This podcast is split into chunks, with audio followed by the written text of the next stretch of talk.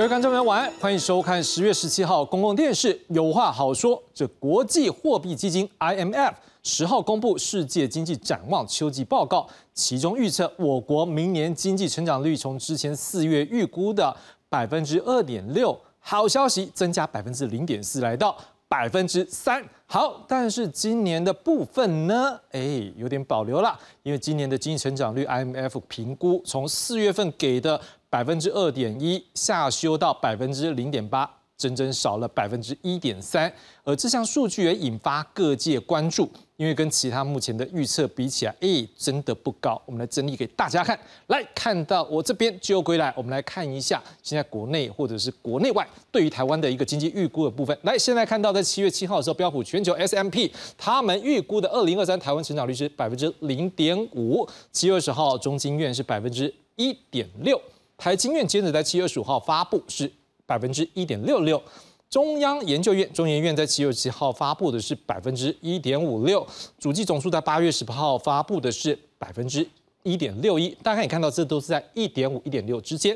接着我们来看到的是这个惠誉信评 Fitch，它是在八月二十三号发布的是百分之一，中央银行在九月二十一号发布的是百分之一点四六，接着大家就看到了 IMF 说是百分之零点八。五卡 Gable 确实有比较低，所以昨天在立法院呐，哦，这委员们就关注啦。哎，你这个数字好像比较低呢，有没有低过来？怎么样了？来，我们来听听看国发会主委龚明鑫在回应立法委员时候他是怎么说的。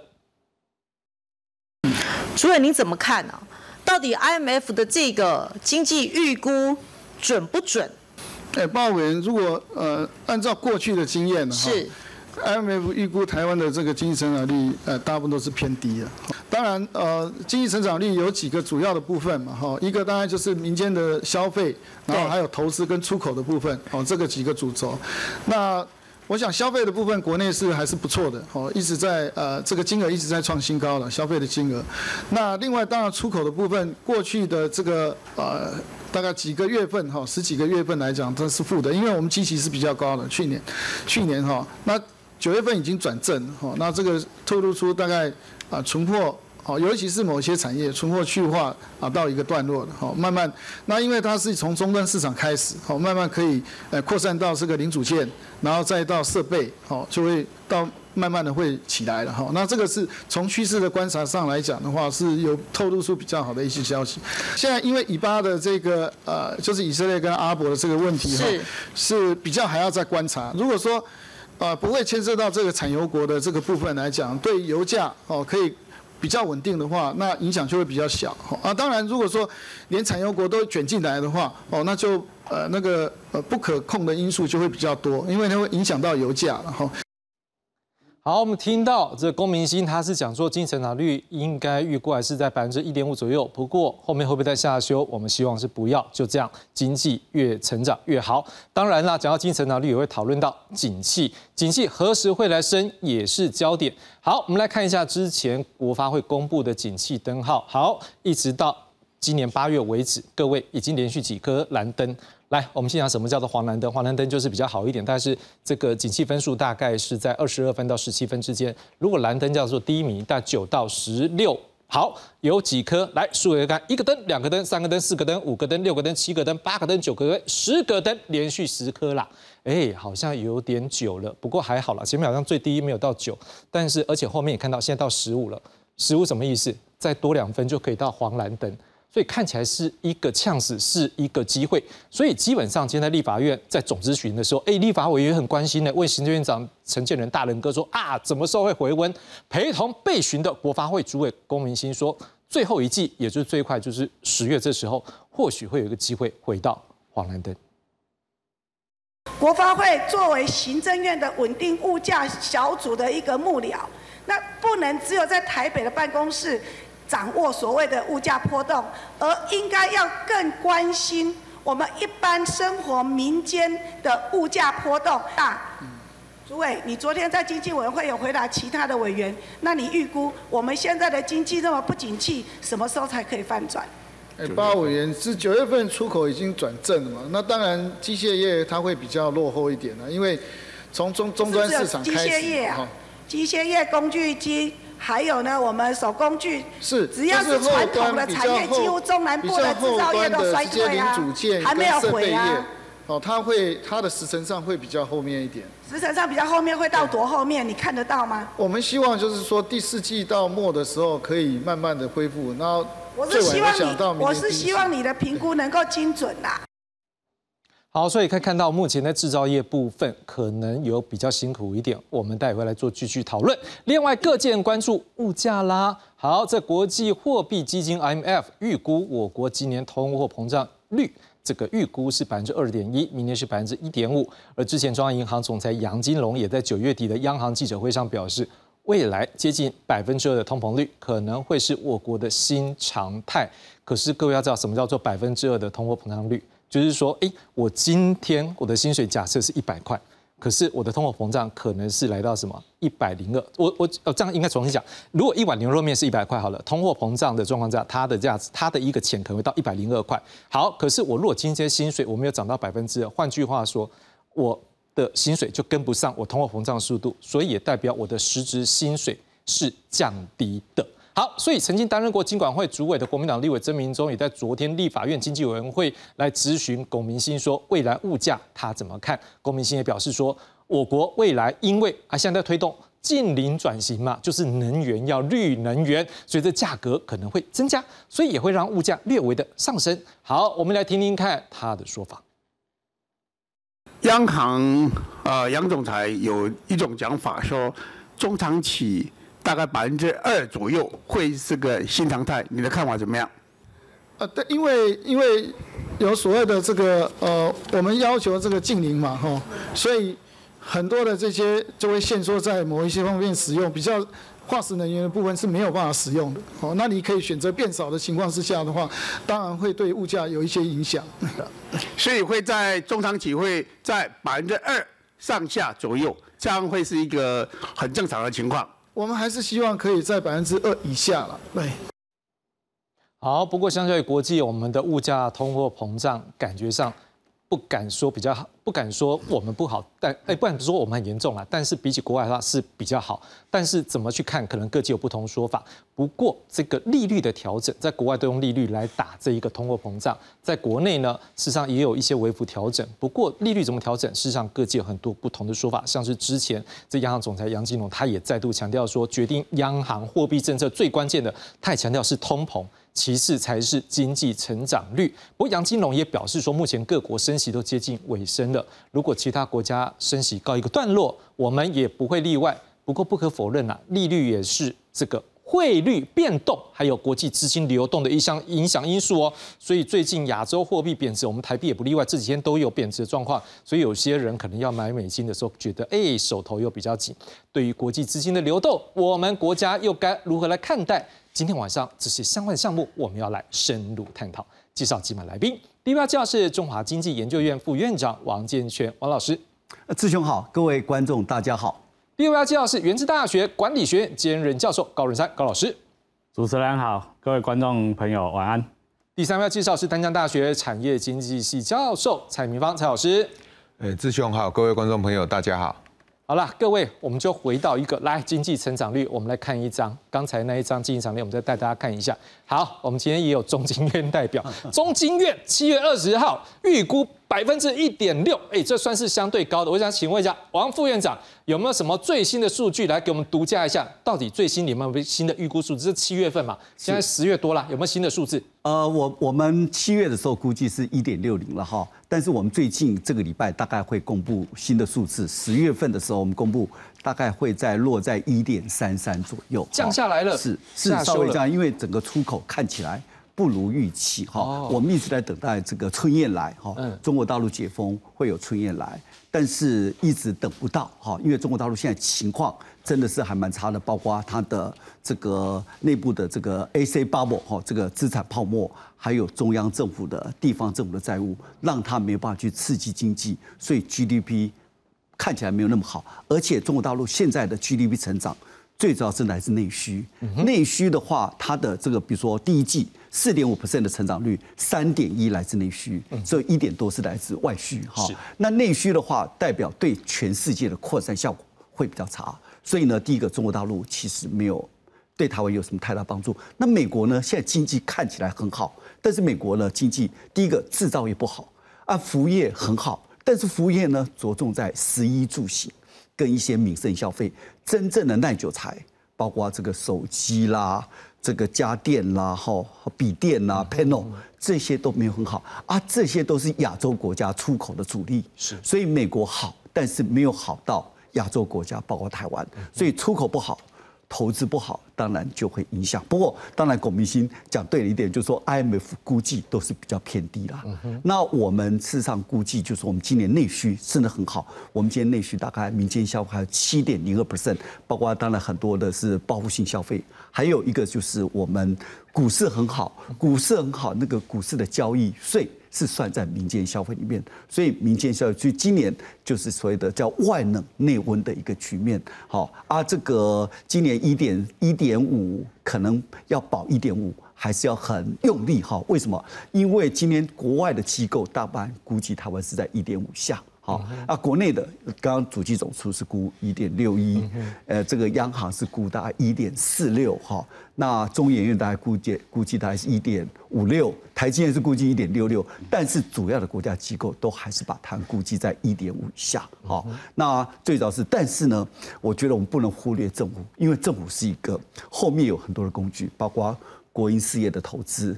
包括这个一些公共工程的建设，哈，包括如果可以刺激点消费很重要。那我一直在讲说，我们明年可能经济还是有变数，所以这时候用投资抵减，因为我们这个时候呢，说我们讲投资抵减，就是说你投资我给你抵税啊。这时候这个是为什么？这是一个反景气循环很重要的工具。如果说你比如说我们现在绿色转型，这个净零排放，哈，这个数位转型，还有缺工自动化，如果这时候政府呢可以拿出一点投资工具。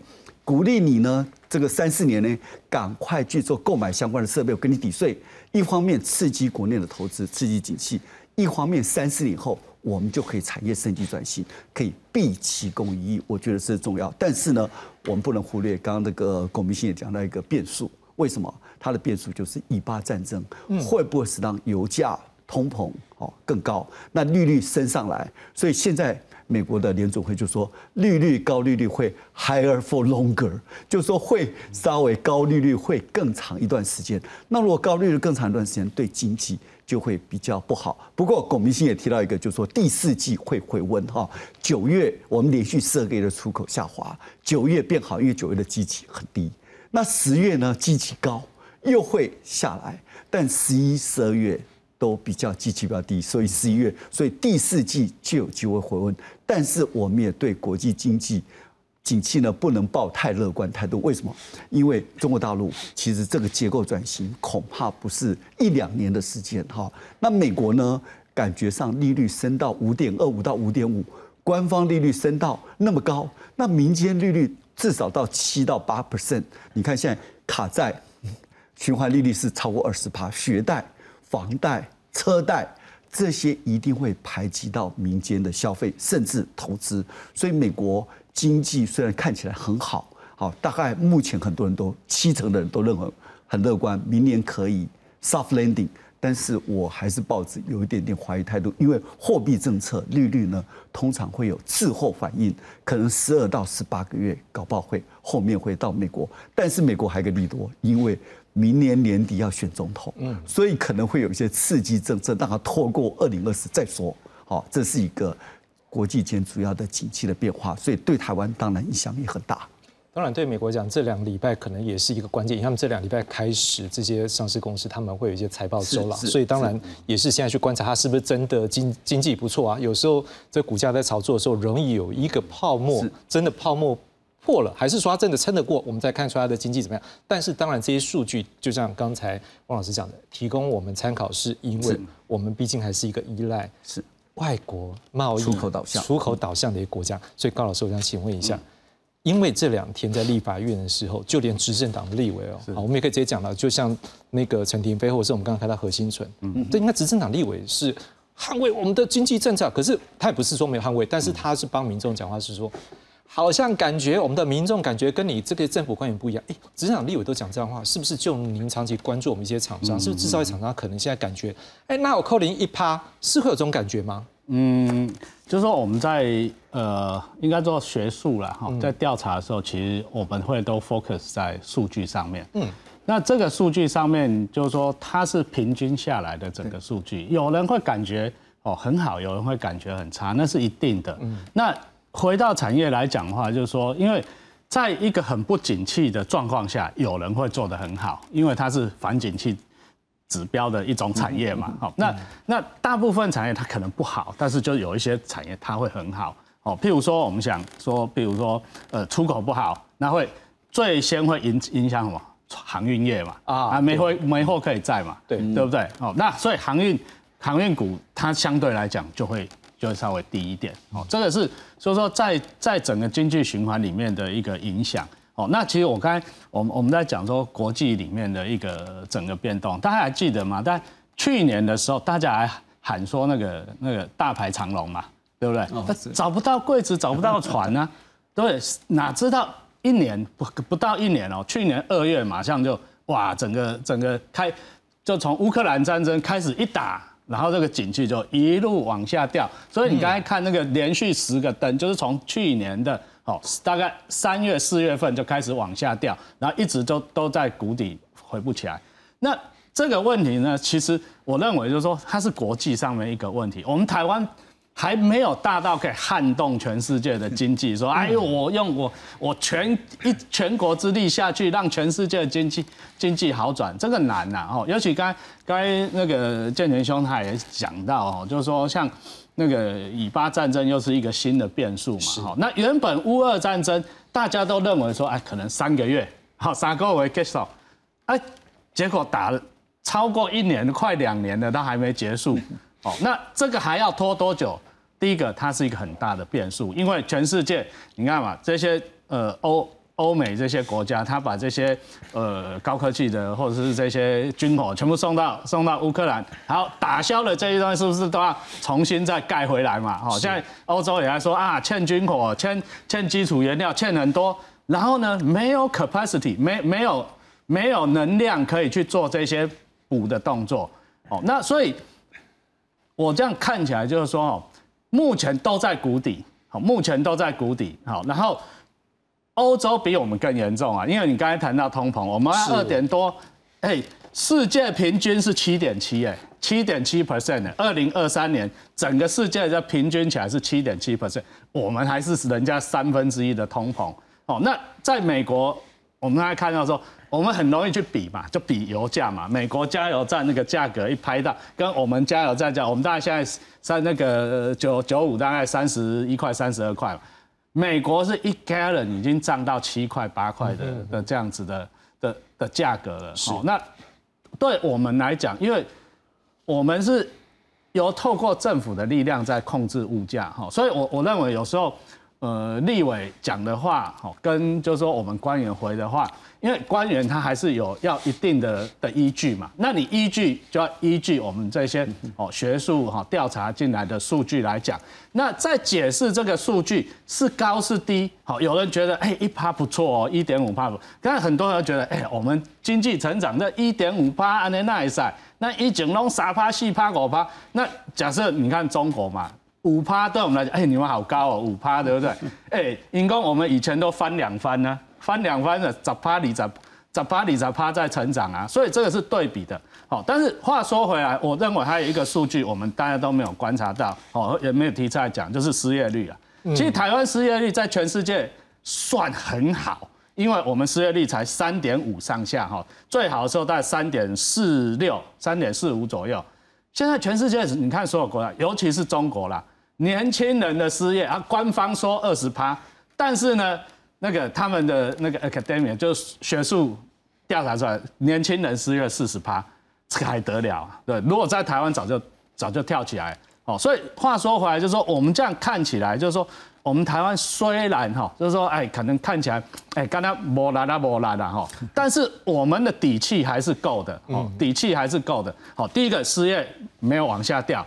第二个呢，物价虽然往上，但是比起其他国家，我们还算 OK。好，那第三个，股市没有跌得很惨。好，至少你看，我们到一万五又又回来，好，这样一万一万六、一万七这样一直上去，对不对？虽然没有到啊，去年想说哇，满倍被穷满告这样子的的的那个，但是我觉得我们的哦那个基础实力还在。那现在就是整个产业链在移转嘛，好，产业链移转，这个一定会影响我们台湾很久啦。嗯，哦，因为这个美国还继续制裁啊，因为这这几天。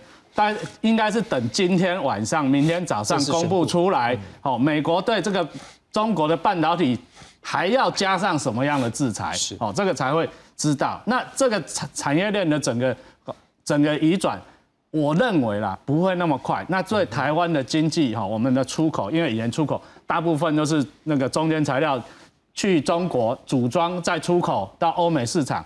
那现在呢，这个就会慢慢的降低。哦，所以我们刚才在讲的时候说啊，现在我们对中国出口现在三十五 percent，哎，三十五 percent 还是很高哎，还是很高哎。那现在移转降低依赖了。对，那现在我们会渐渐看到说，哎，往墨西哥、往北美的出口渐渐多起来，那往东南亚的国家的这些出口渐渐多起来。好，那这个我认为两一两年绝对是。超过了哈，高龄那五年五年涨的百分之对，所以我们的出口，我我认为了哈，你说要马上要转正，哦，中国没有转正，你怎么可能马上转正？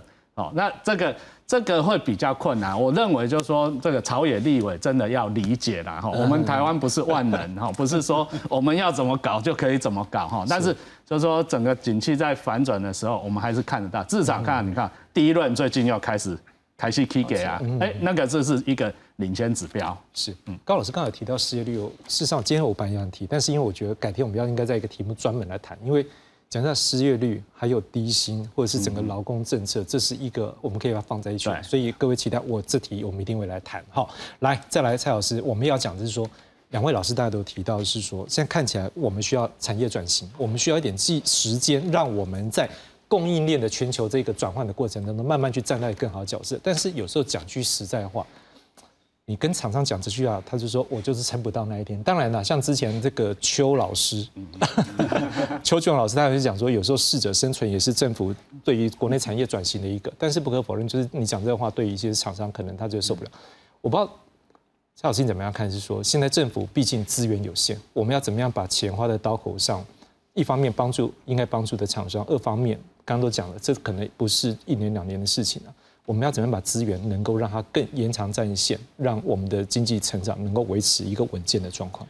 呃，我觉得其实刚刚两位老师都已经讲到，我们的经济成长以目前全球的一个状况，那呃，我们经济成长可能要到一点五趴，可能要非常的努力才可以，很用力。那其实如果我们的观众朋友长期看我们的节目，就可以知道说。呃，大家好像都在今年初开始在预估今年的经济成长率的时候，就已经忘了，好像去年物价已经涨得非常高。对呀，那这个高物价，其实欧美刚刚两位老师都提到的，动不动就是八 percent、十 percent 的一个物价上涨率。如果你生活在这样的国家，你知道你还敢花钱吗？你一定不太敢花钱。那这个八 percent、十 percent 到今年虽然看起来这一个物价上涨率有一点减缓了。哎，减缓还是四五趴、八趴都还是站着，那这样子一直叠加上去，其实对于欧美这些主要国家的消费市场来讲，他们是不太敢消费的，这是第一点。嗯，那对于我们本来以出口为主的这个台湾来讲，那当然出口就会不好。对啊，还有一个非常重要的就是说，中国整体的经济表现就是非常非常的不好，跟大家的预期刚好反过来。那在这样一个情况之下，当然台湾的出口也会不好。因为台湾的出口有一部分可能出口到中国的终端市场，有一部分是到中国再加工再出去的，所以我们的出口不好，呃，这个就说台湾的经济不好，这个我是比较保留了。为什么比较保留呢？如果我们去看台湾的经济的话，我真的我们自己要感受的经济的话，其实是说跟从疫情到现在整个台湾这样子解封以后，大家又开始人流都在回来，你其实现在很多的餐厅其实很长都是。比较多人的了，是跟以前是完全不一样。那也因为这样的多人，所以大家如果看到现在台湾也发生很多餐饮业也好、住宿业也好，都有发生找不到工人的一个找不到劳工的一个现象。这种缺工的现象，某种程度就在证明说，刚刚这个呃高老师所讲的，台湾的景气其实是不错的，因为失业率其实是维持的不错。当然，我们在呃劳动部的另外一个统计里面，我们的一个大量解雇可能呃有高有低。可是大量解雇有很大一部分也是来自于所谓的这个制造业，也是以出口为主的这个产业。那我只是要提醒大家，就是说我们在台湾经济很好的时候，会说台湾的经济都依赖出口；在台湾的经济不好的时候，又会去担心说啊，我们到底经济什么时候回来，就要去看欧美国家、中国的一个脸色。那我只是要问我们的。观众朋友说：“你们关心的台湾经济到底是出口还是内需？如果你关心的是内需的话，其实台湾的经济表现就像刚刚两位老师讲的，其实内需真的表现的不错。中中经院的预估其实呃也是看起来也是蛮好的一个数字。所以这个情况，我觉得大家实在是不需要太过关心。呃，第二个就是说，呃，刚刚其实呃。”几面里面几位立法委员都有关心到这些产业到底怎么样，特别是我们呃一些中部地区的委员，他们会去关心到工具机。那也不要忘了，我们其实有很多工具机的产业，他们的出口主要市场就在中国。那这一块的市场，它目前就面临很大的困境。所以其实问题不是台湾的经济什么时候好起来，问题是这一些业者什么时候才有办法把他的产品再卖到其他的市场去。那我觉得这个就是刚刚主持人所讲的，政府要做的就是持续在讲的，就是说市场的扩展。那比如说，我们现在希望可以往中东欧这些国家去，不是往西欧。往西欧，你工具机一定做输人家。但是你往中东欧去，在他们的所得水准之下，是不是他们也可以用得起我们的一些产品？或者是他们在那边的产业地位，也可以作为这样整个欧洲比较重要的一个生产基地？那特别是，其实台湾如果我们要摆脱所谓出口。为主的这种经济成长的话，其实现在也是一个契机，特别是我们也很难再一直以出口为主。为什么这样讲呢？刚刚高老师有提到这个供应链的重组，其实台湾在第一波供应链重组的时候，台湾是受惠的。但是大家不要忘了，供应链重组以后。那现在大家又再继续谈供应链的分散，那那个分散就会一直往越南去，往墨西哥去，往越南去，台湾可能还可以产品出口到越南加工再出口，但往墨西哥去，其实距离其实就还蛮远的，我们的一些厂商可能就会移到那里去。可是我要讲的是说，无论如何哈，其实有很多的就业都不是发生在台湾。那有很多的就业可能也都是可以用机械化去生产，如果它可以这样移转的话，那对于台湾的经济来讲，就真的只有数字的大小。并没有说对于国内消费实际的帮助有多大，所以我觉得我们在看这个整体经济的一个好坏的时候，还是要去看呃整个经济到底对台湾核心是什么。最后一个我要讲的就是说，大家一直看到好像看到 IF 对我们这样的预估，大家就非常的担心。刚刚呃主持人提到，诶零点八好像很低，呃我要跟我们的观众朋友讲，其实他在二零二零年的四月的时候，对台湾的经济成长率预估是负四个 percent。但是在当年，台湾的经济成长率多少是超过三个 percent，来回差快七个 percent。对，所以你就可以知道，就是说，呃，从外国的经济预测机构，我们不要说它准不准，但是大家看问题的角度如果不一样的时候，那他们可能做出来预估就会有很大的差距。那最后我还是要讲，如果当呃现在整个台湾的呃内需的经济都一直在发生缺工，我们还在担心经济不好的时候。那到底什么样的情况下才叫经济好？这个我觉得大家要好好的思考一下。所以老师也在提醒大家说，我们未来的经济好是要出口，是要制造业，或者是服务业，或者是怎么样的一个产业要走，政府也应该要来做一个思考，也让民众可以有一个未来新的一个经济的一个蓝图。当然讲到这部分，我们还是要回到一个部分，大家还是会觉得我钱变薄了，这通货膨胀的问题。当然了，我们也讲到比国外好。但是对于很多的民众来讲，还是会有感觉，因为本东霸瓦扣金价是微微落去，新斗刚刚哎阿波都能够加起量，但也是有点比较悲情一点。但是就是不可否认，就当很多的钱大家要慢慢提，这也是一个循环的问题。我不知道说王老师你怎么样看？说目前在这个通货膨胀，我们刚才看到有一个说法说，会不会百分之二是一个新常态呢？这个对民众来讲要怎么样去面对比较好？因为过去哈，其实长期以来台湾的通膨率大概只有一趴，嗯，平均大概一趴，在 COVID-19 之前哈，那为什么台湾的物价会那么低？第一个是政府当然补贴点我们的能源价格，第二个是我们的全民健保的费用真的是医疗成本很低，第三个是台湾自由进出口，好，这个都是一个我们正面的。不过刚刚那个郭明星提到，就说。整个的这个能源价格，我们的净零排放是，加上全世界油价上来，所以你恐怕很难去避免啊，第一个健保费用，当然现在政府还是偏低了哈，但是其实健保财政拮据这个东西会不会要调整，也是一个面临的问题了哈。那未来两 percent 哈，其实因为全世界这个整个 COVID-19 以后，还有包括俄乌战争、油价上来，包括锻炼这些东西哈，开始就整个拉上来好。但是呢，当然，COVID-19 结束以后开始又下来，从九美国从九趴一路跌到呃三点七趴，它核心通膨还在四趴。那台湾相对好是，我们大概在一在二点多了哈。那我们这个中间有估计，今年大概是平均是二点四二四，二点二四，明年大概会降到一点八五。我们的预测是一点八五，然后看起来还在。两 percent 左右的情况了哈，不过这要看到一些相关的一些数字了哈，因为现在就是整个制造业看起来价格在跌，上次为什么跌那么凶？因为这个油价跌哈，工业金属跌，还有这个一些相关的一些都跌，可是现在油价上来啊，但是服务业始终没有跌跌太多，为什么？服务业很粘着，因为现在缺工、罢工，然后所以。服务业其实是粘着性很高，不容下来。像台湾现在还有刚刚提到都有缺工的问题，那你缺工当然就不可能去去叠价哈。那因为要帮员工加薪水，你就会带动物价。啊，制造业呢，其实台湾制造业很不好，但是呢，制造业也不敢大量的裁员。第一个，劳委劳动部会会关切；第二个呢，你裁的员现在。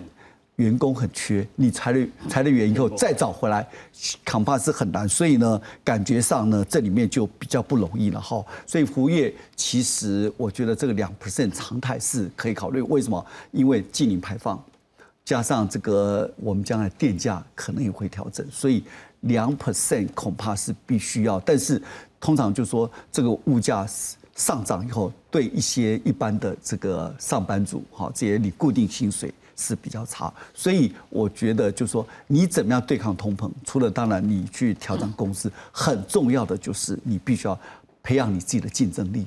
将来你有 bargaining power，有有谈判筹码，你可以在原地加薪，或者是呢，你可以跳槽提高好的薪水。因为现在就是没有选择，通膨就是一个一个比较常态，所以你只有你想要说啊，我这样节衣缩食，恐怕也赶不上。所以我觉得。应应通膨最好就是怎么样加提高你的薪水，但是呢，提高薪水就必须要你提高你的竞争力。比如说现在很多近零排放、数位转型这些相关的 AI 什么这些领域，你必须要有一些跨领域的知识，提升你自己的竞争力。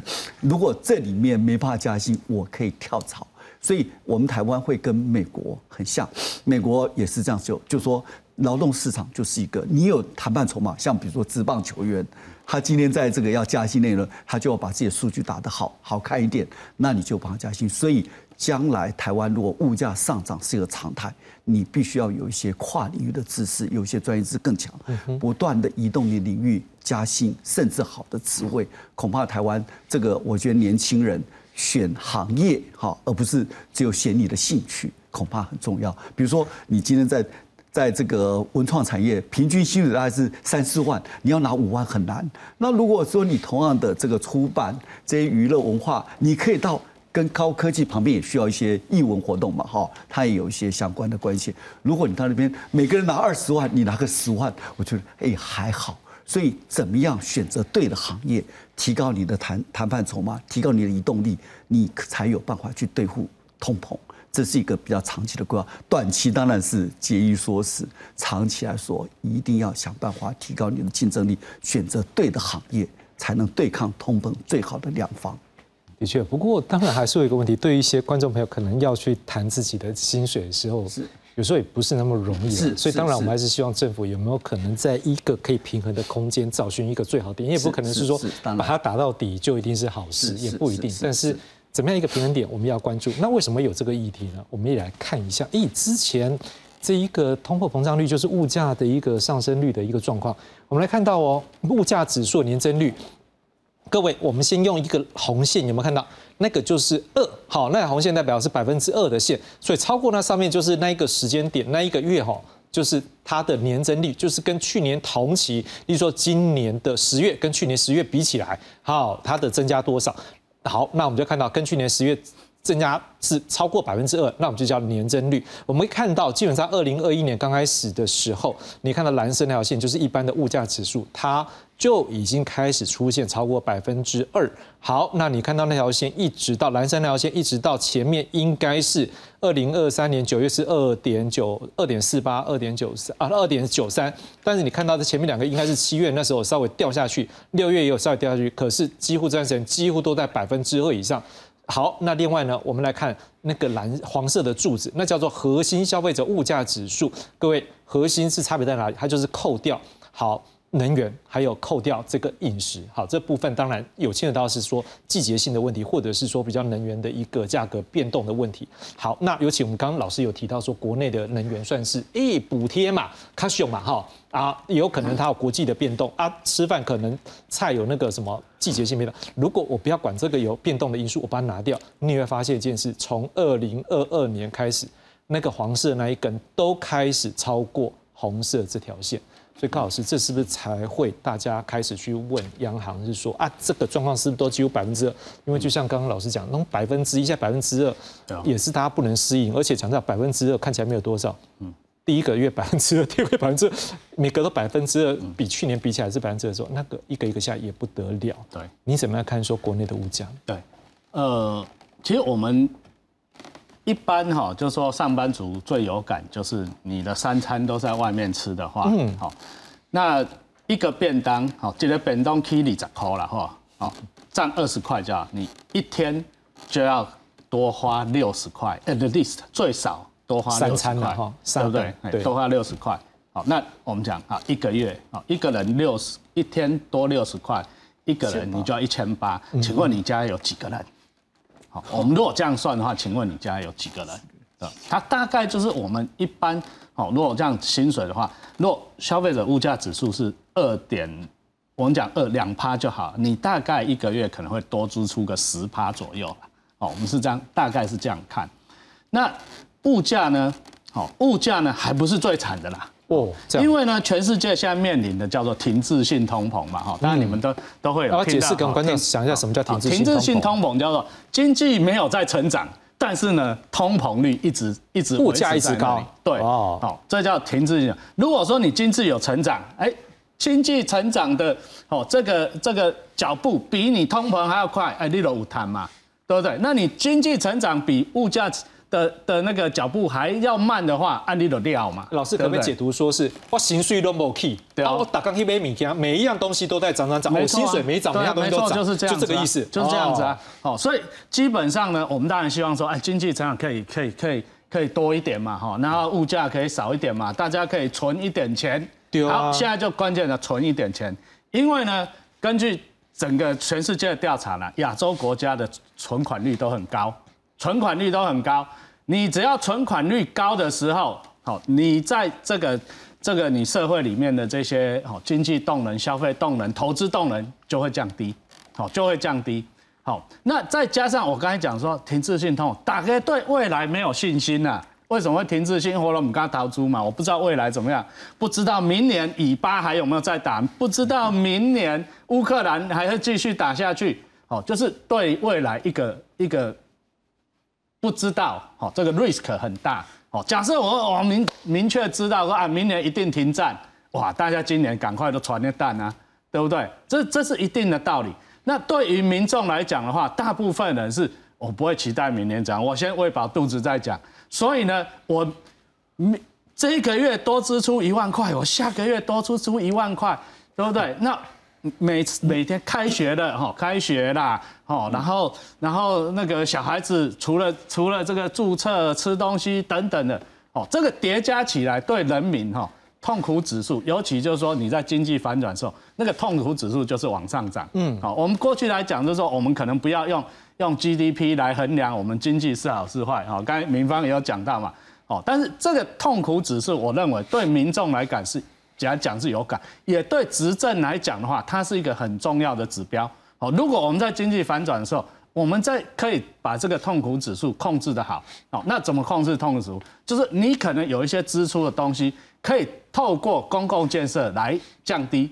哦，譬如说我们过去有谈谈过嘛，就说啊，那不然育儿成本可不可以可以可不可以降低？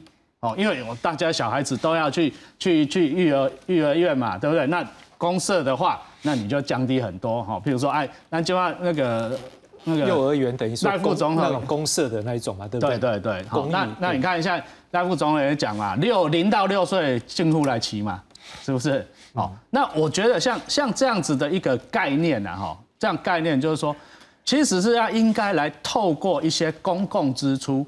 来降低人民哈他原本的这些日常哦日常无法避免的这些支出，那这样就可以 offset 掉哦，就是可以好那个减抵掉一些我必要的的开销嘛哈。那像是那个那个大学生的哈贷款，如果说政府可以帮他还，那就不用来跟家里要钱嘛，是不是？哦，不用来跟家里要。那这个也是哈，就是说。少少少少少，但是累积起来哈，也是一些哈一些一些那个可以帮民众减少一些支出的啦哈。是，但我们不期待说哇，民众所有的政府都有办法帮他处理掉，说啊每次就来发消费券，好发现金就好了，好这个没有办法维持下去嘛，哦没有办法维持下去，好，但是我认为就是说。有时候我们哈，就是说民众啊这些哦，也要体谅看看哈，因为咱啊看讲，哎，我们比上虽然不足啦，但是比下哈，可怜人就贼哈啊，咱咱人还是要存善心哈，那有时候。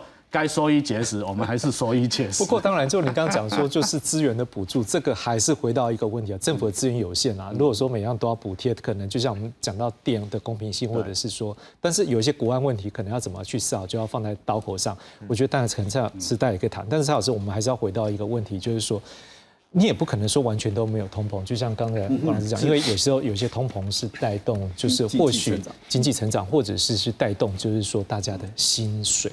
好，当然最不希望是说像停滞性，就薪水没有涨。但是有没有可能这个过程当中，我们也在这过程当中试着去找到一个通膨的平衡点，是可以让经济成长，或者是让大家的薪水也有一个空间可以增加的。呃，我觉得刚刚王老师提到，就是说台湾过去长期来通膨大概在一个 percent 嗯，那个坦白讲是有点太低，太低。那个是在牺牲很多劳工的薪资之下啊所。造就的。嗯，那我想我们电机电视机很多观众朋友，如果你是受薪阶级，或你是年轻朋友，你是打工阶级，事实上在这几年，其实政府就努力去想办法去 balance 这种劳资谈判不平衡的力量，去把这个基本工资慢慢调上来。那这个基本工资慢慢调上来，很多人会说它就会带动物价上涨。呃，他这样讲也没有错，但是你的物价上涨。或你的物价要维稳，你不应该是建立在压低我的薪资上面。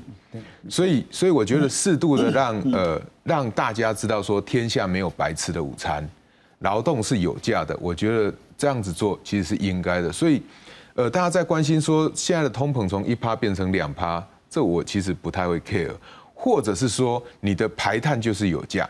因为你大量的排碳，你可能导致大家生活环境的不好，导致医疗支出的增加。虽然我们都有健保的给付，但是医疗支出的增加是不用骗人的。所以当然你的呃物价当然也就会跟着往上涨。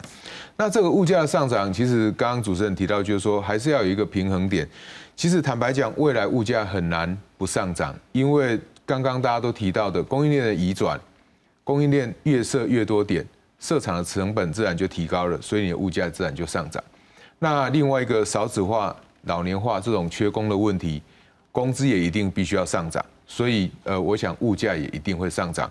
其实刚刚呃主持人秀了一个图哈，台湾大概除了上个月九月以外哈，之前几乎所有的核心通膨，就是扣掉能源跟这一个蔬果物价的上涨，它的上涨率都高于一般的通货膨胀。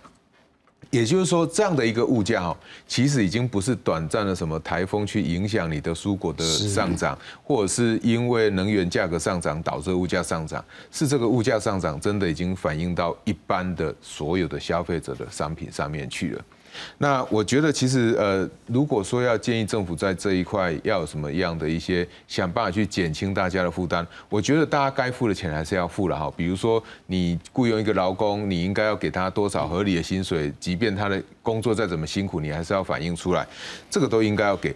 但是我觉得，其实现在政府其实也不是说没有这种稳定物价的政策。除了我们都知道的这种免这个油的这种油气的进口的货物税以外，其实还有一个很重要，我想我们很多的观众朋友每天应该都用得到的，就是我们的大众运输一个月一千两百块的这一种月票。那其实它就是在呃降低一个物价的上涨对大家的一个影响。因为如果你每天通勤的人，其实一千两百块对你来讲其实是非常划算。那透过一些这样的一个稳定物价的工具，呃，其实是对于减轻我们一般民众的生活负担，特别是我们一般的呃相对比较年轻人刚出社会的这些新鲜人，其实对他们的降低的负担，其实影响是很大。那你说对于在呃社会上工作一段时时间，薪水已经呃算是还不错的薪水的这一些上班族来讲，影响当然有限，但是坦白讲就是不无小补，好补一些你最近物价上涨带来一个影响。可是长期来讲，我想呃对物价的稳定，呃刚刚立委有问到，就是呃我们国发会主委龚主委的看法。其实立委如果真的关心，真的是要从去年就要好好去关心中央银行对于物价稳定的这些政策，他们的利率政策是不是合理的？我觉得这个是需要好好的去讨论的。我下一段就来讨论这个问题，因为这几天可能观众朋友在买美金就知道，哎，感觉上甚至有人在说，哎，会不会三十二块半？好，就是这个买一一块钱美金用三十二块去买是会是一个防线。不过之前杨金龙讲说没有啦，没有这个防线，但是它就会有它的一个调整。但是不可否认啊，当这个钱国际的资金这样流动的时候，对于我们的一些金融来讲是不一定是稳定的。例如说股汇市这样的一个变动，事实上。对于一些稳定的投资来讲，或者是说我们的企业经验，都会是一个问题。王老师怎么样看？说国内的这个利率，或者是跟国际现在最新的它一些事情的发生，怎么样去抓一个平衡点？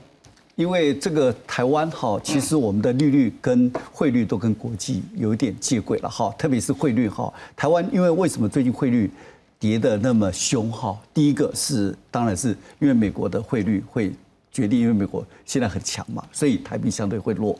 第二个是因为台湾的这个区域的货币还没有稳定，因为区域的货币像韩国、这个东协跟台湾都是一个竞争对手国，所以它没稳定，台币也很难稳下来。是第三个是台湾的基本面太差，我们出口连续十个、十二个月是下滑的，就是这个，所以基本面很差。所以除非哪一天我们基本面开始反转，嗯哼，这个台币就可能回升，这是一个。所以如果台币太弱的时候，现在就变成一个。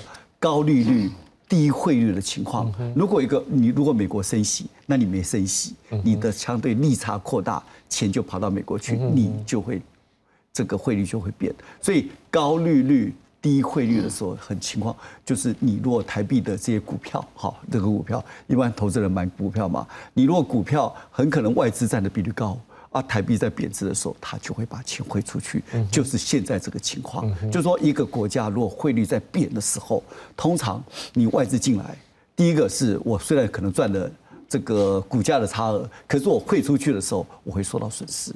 所以这时候台币如果在贬值的时候，对股市是相对不利的。所以我觉得这个利率低，而且高利率哈，这个高利率对很多国家是很不利。美国继续因为这个。因为以巴战争，所以造成这个利率会更高啊，通膨高，那利率高，利率高的话，美国利率高，其他国家利率钱就跑到美国去，很可能会产生什么问题？这些国家的成长动能就会减少。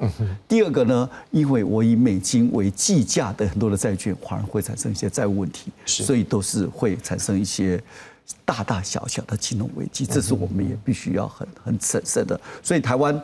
在利率跟汇率找一个平衡点，当然是很重要。就是说，我们现在的第一个是我们现在利率哈，当当然那时候央行是说我利率在靠全世界都是比较低利率的时候，我提高利率，我可能会造成很多热钱进来。那现在比较没有这种情况了哈啊，但是这种高利率、低汇率的时候，对股市、对很多的一些投资都是相对不利。的确，这就相对不稳定。可是老师，我想问一件事啊，啊，可是不是都讲说那个汇率贬值啊，对制造业？有帮助吗？一样一块美金，一三十块跟三十二块，我现赚两块，但是汇率你汇率贬值，因为就就说你汇率贬值，这个叫价格汇率的需求弹性啊。如果你贬值太多，但是现在全世界经济不好，我东西还是卖不出去啊。就算是我变便宜了，全球的需求，比如说耐久材，因为大家都开始节衣缩食，我不买手机，不买这个家电，不买这个一些面板，那你再便宜的话，我还是不买，还是因为对我来说，美国的信用卡汇率循环率到二十趴，我买一个。假设买一个一千美金的东西，我马上没有付，我就要付两百块美金的利息，哎，所以所以不见得出去没有那个需求的时候，就算贬不见得是好事。现在，所以在这个层面就看不出来。好，那高老师，那你觉得央行现在就是维持这样动作是好，还是说不要有一些新的想法比较好？我我先讲一下哦，就是说，因为战争开始之后，美元它马上就。往上跑，那大家也有注意到黄金也是强势，对，好，所以在这个这个这样子的一个国际趋势底下，哈，因为台湾基本上我们是一篮子货币，我们会去盯住美金、盯住日元、盯住人民币、盯住韩元，哦，所以这一些我们所盯住的，最后还大家都是盯美金啊，是，你美金在。在在上涨的时候，当然大家都贬值。那刚才那个那个副院长他也讲讲到了嘛，就是说，那因为我们周围都是跟我们经经济同质性很高的国家，好，经济同质性很高的国家就是如果你贬，我一定也贬。好，美塞和你盖小差。亚洲货币都这样。那我要举一个例子说啊，人民很聪明，好，就会去算 CP 值。好，换汇率的时候，哎，咱就要换钱，换美换美金开小，还是换日币日币开小？我跟你保证，最近大家都换日币去了。为什么？因为他算一算说，哎，你看你你十个里面你问十个说啊，那我过年要去哪？我去日本玩，因为去日本现在最便宜嘛。好，因为为什么？因为过去他几年来都是停滞嘛，都没有没有，他他他的他的那个通膨率超低嘛。哦，物价都没有升。忽然开放的时候，解封的时候，哇，大家发现全部大家都都通膨率那么高，就他最。